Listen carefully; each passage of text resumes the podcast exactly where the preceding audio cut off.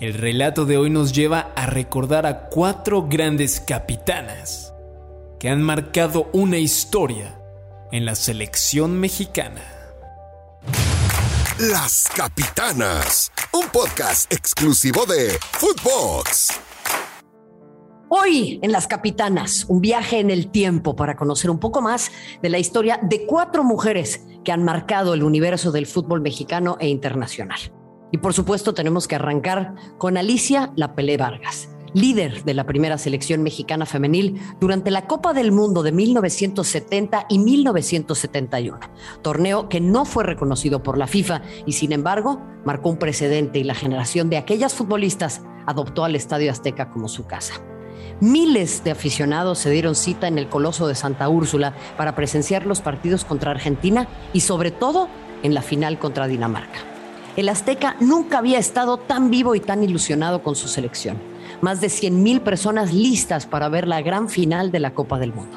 Cuando el altavoz que daba la alineación mencionó el nombre de la figura del equipo mexicano, la afición comenzó a gritar con fuerza, Pelé, Pelé, Pelé. Un año antes, un Pelé brasileño jugó en la misma cancha y escuchó los mismos gritos en la final de otra Copa del Mundo de la cual fue campeón. Pero en 1971 los gritos eran para una joven mexicana de 17 años de edad llamada Alicia Vargas. Comenzaba la década de los años 70. Antes de su debut, Alicia pasaba las tardes jugando coladeritas con sus dos hermanos. Pero la Liga América, la primera liga de fútbol femenil en nuestro país, tenía 16 equipos de todas las zonas de la ciudad con una gran cantidad de jugadoras. En 1970 llegó una invitación de la Federación Internacional Europea de Fútbol Femenil, que se acababa de formar, para jugar un campeonato mundial en Italia. Ya en Bari, en la ciudad de Italia, en el debut de la selección mexicana, fueron uno, sino seis los goles que anotó Alicia. Cuando el partido terminó, el marcador era 9 a 0, que dejó a la prensa italiana encantada con la mediocampista a la que comparaban con el mejor jugador de aquellos años. Así nació su apodo, La Pelé. En 1971, cuando el Mundial fue organizado por México, La Pelé se quedó en la banca en su debut y aunque la prensa reclamó su ausencia, el entrenador Víctor Meléndez se concretó a justificar que había sido por una cuestión de estrategia. De esta forma, entraría hasta el segundo partido. Y entonces, previo a la gran final, a las seleccionadas se les ocurrió lo impensable, pedir que se les pagara por jugar. Los periodistas las criticaron por interesadas. Los federativos les dijeron que no podían cobrar por ser un equipo amateur. Un grupo de mujeres se solidarizó con las jugadoras, las actrices y cantantes de la época. La final se jugó el 5 de septiembre frente a Dinamarca los nervios, el incidente de los reclamos por el pago, la impresionante tribuna y todo lo demás pudieron servir de pretexto para justificar la derrota de 3 por 0. Vargas salió llorando del campo. Además de lágrimas, el subcampeonato le trajo ofertas para jugar en Italia con el equipo del Real Torino, que le ofrecía sueldo y casa. Alicia prefirió quedarse en México a esperar que hubiera una liga femenil profesional. Pero esto no pasó en su tiempo. Así llegó su último llamado a selección en 1991. Ella tenía 37 años de edad y otra vez era para una Copa del Mundo. Alicia aceptó porque creyó que el carácter de oficial lo haría distinto a los mundiales que ella vivió. Pronto se dio cuenta que el fútbol femenil seguía sin importarle a quienes manejaban la pelota. La selección mexicana no clasificó a ese primer mundial oficial. De aquella subcampeona del 71 no quedaba más que el recuerdo. Y en ese momento Alicia decidió retirarse de las canchas. Todavía hoy piensa que pudo haber hecho mucho más, pero que por la época no existían condiciones para lograrlo. Pudo ser la primera futbolista profesional jugando en otro país, pudo ser la primera mexicana en marcar un gol en un mundial oficial, pudo ser la primera campeona de goleo de la Liga Profesional Mexicana. Y no obstante, no le tocó ser nada de eso. Pero sí, sí fue y es la primera ídola de este país Gracias a ella, muchas futbolistas mexicanas saben que pueden hacer que un estadio repleto grite su nombre. Eso es posible y ella lo hizo.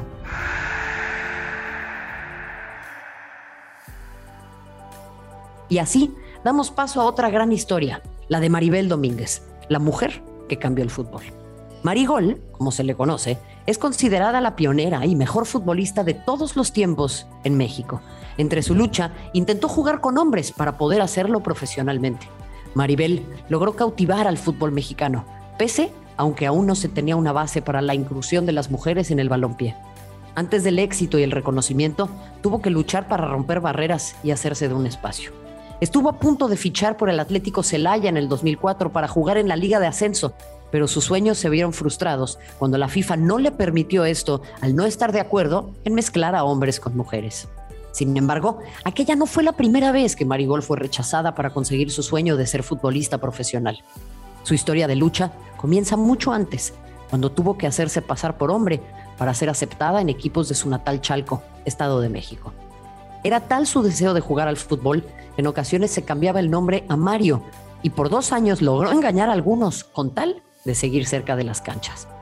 Estas razones la hicieron emigrar a Estados Unidos en el 2002 con apenas 24 años de edad.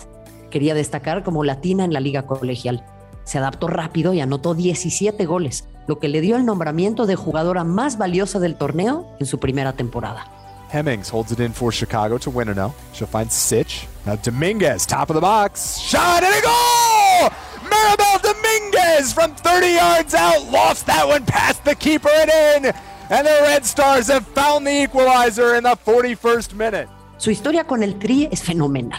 Formó parte del proceso para los Juegos Olímpicos de Atenas en el 2004, siendo pieza fundamental para esta clasificación. Una de sus grandes hazañas fue justo en esos Juegos, pues fue la primera futbolista mexicana en anotar un gol en la justa veraniega. Por increíble que parezca, en 2004, después de hacer historia en los Olímpicos, el Celaya buscó sus servicios. Sorprendente que un equipo varonil quisiera romper los esquemas y contratar a una mujer también sorpresivo fue que la Federación Mexicana ya había dicho que sí. Pero la FIFA fue la que le arrebató a Marigol este sueño. Toda su luz y su esfuerzo comenzaron a tener su recompensa. En 2006 emigró a Europa para jugar con el Barcelona, acaparando los reflectores y la admiración de toda la afición. Con las Blaugranas jugó dos temporadas y destacó con sus goles.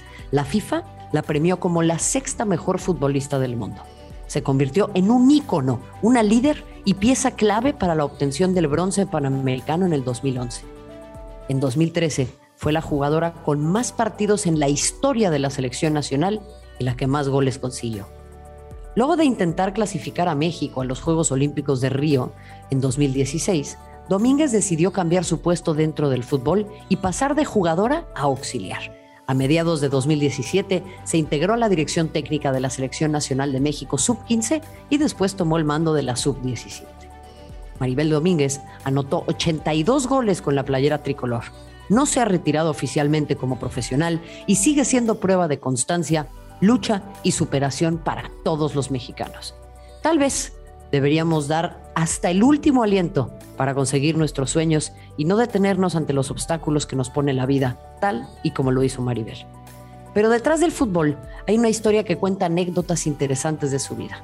Conocida como Marigol, es hablar de quien puso en alto el fútbol mexicano. Es hablar de muchas ganas de destacar y de ir en contra de la discriminación estructural e institucional. Y si hablamos de esto, podríamos entonces dar paso a la historia de Charlín Corral, una niña prodigio y solitaria a la que salvó el fútbol. Para contar la vida de Charlín hay que entrar en el cliché, pues la suya es una historia de superación. A los tres meses de edad le explotó un pulmón y ya en la infancia vivió como trauma las burlas de sus compañeras de colegio durante al menos siete años. Hasta la veintena, un problema en las piernas le impidió correr bien y en esa misma adolescencia recibió también fuertes críticas por su apariencia física y su peso. Aunque nada quebró su voluntad, encontró en el fútbol la salvación de las burlas.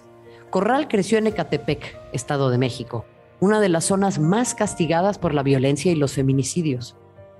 La pelota y el gol formaban parte de su rutina en casa, pues su padre era entrenador. Él le ponía videos de su ídolo, Diego Armando Maradona. En el colegio no entendían cómo podía jugar tan bien y aún así hubiese niñas que le hicieran burlas porque no hablaba. Eso fue aparentemente lo más duro, que no encajaba en el círculo social, pues cuando tenía el balón la timidez la dejaba de lado. Solo cuando demostró sus habilidades con el fútbol y empezó a ser aceptada, consiguió sacar su cara. Su carrera ha sido como su vida, rápida, A los 13 años rompió el récord de toques seguidos con 8.671. Sí, 8.671 dominadas. A esa edad se estrenó además con la selección mayor. Un año más tarde, la FIFA la nombró Niña Prodigio y con 15 años de edad se convirtió en la más joven en marcar un gol con el equipo nacional. Aunque ningún logro la libró del conflicto. Renunció a la selección debido a un enfrentamiento con el entonces entrenador y durante mucho tiempo fue censurada en México por su apariencia física. Su explosión se produjo en el Levante, a donde llegó en 2015, y cómo no, en medio de otra crisis. Venía de una mala experiencia de tres meses en el Merilapi United finlandés, su primer contrato como profesional. Tras cuatro temporadas en el Levante, donde logró un pichichi y nunca bajó de los 20 goles por curso, pasó al Atlético de Madrid para ocupar el hueco dejado por Jenny Hermoso. No obstante, sigue siendo la goleadora histórica del Levante y la única futbolista junto con Hugo Sánchez en obtener un título de goleo en España creo que el Pichichi fue algo clave, creo que es un orgullo para, para todas las mexicanas y los mexicanos. Charlín llegó a México con éxitos deportivos que pocos futbolistas mexicanos pueden exhibir. Máxima goleadora en la temporada 2017-2018 con el Levante y una Supercopa con el Atlético de Madrid en 2021. En total, 98 goles en 151 partidos en España. Corral afirmó que dejó al Atlético de Madrid, con el que tenía contrato hasta 2022, para cumplir con una asignatura pendiente, debutar como profesional en la Liga Mexicana.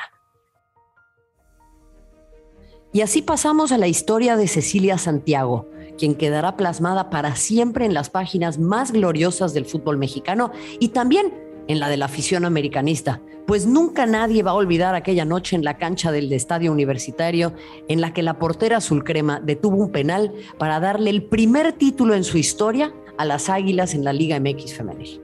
Ya tenemos el momento cumbre de esta gran final. Cruz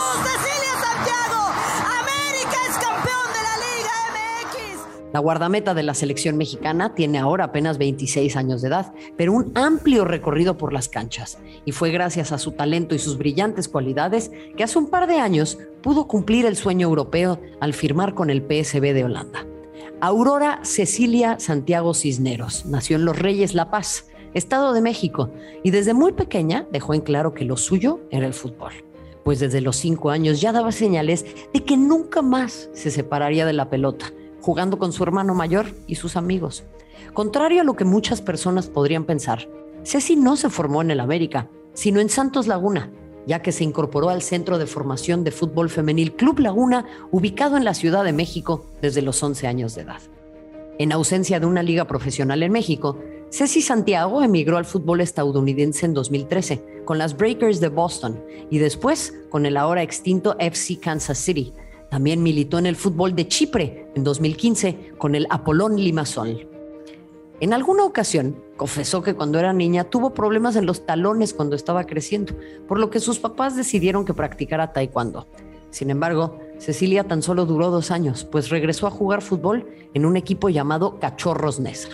En una de las más recordadas anécdotas de la portera, en sus inicios en el fútbol amateur se desempeñaba como defensa central y sin embargo, un buen día le llamó la atención el entrenamiento de porteros y ahí le contó a su padre que quería ser guardameta, lo cual él no recibió muy bien.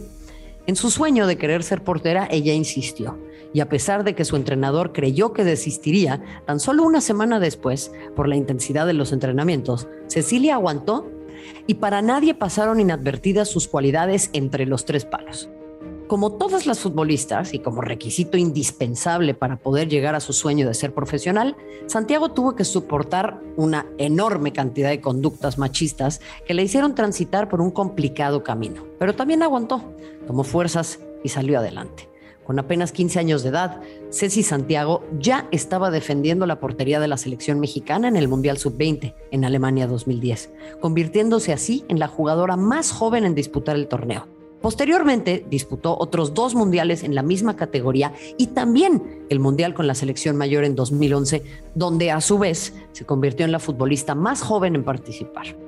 Su debut en una Copa del Mundo con la selección mayor fue el 27 de junio en 2011, cuando el Tri enfrentaba a Inglaterra en la Volkswagen Arena de Wolfsburgo.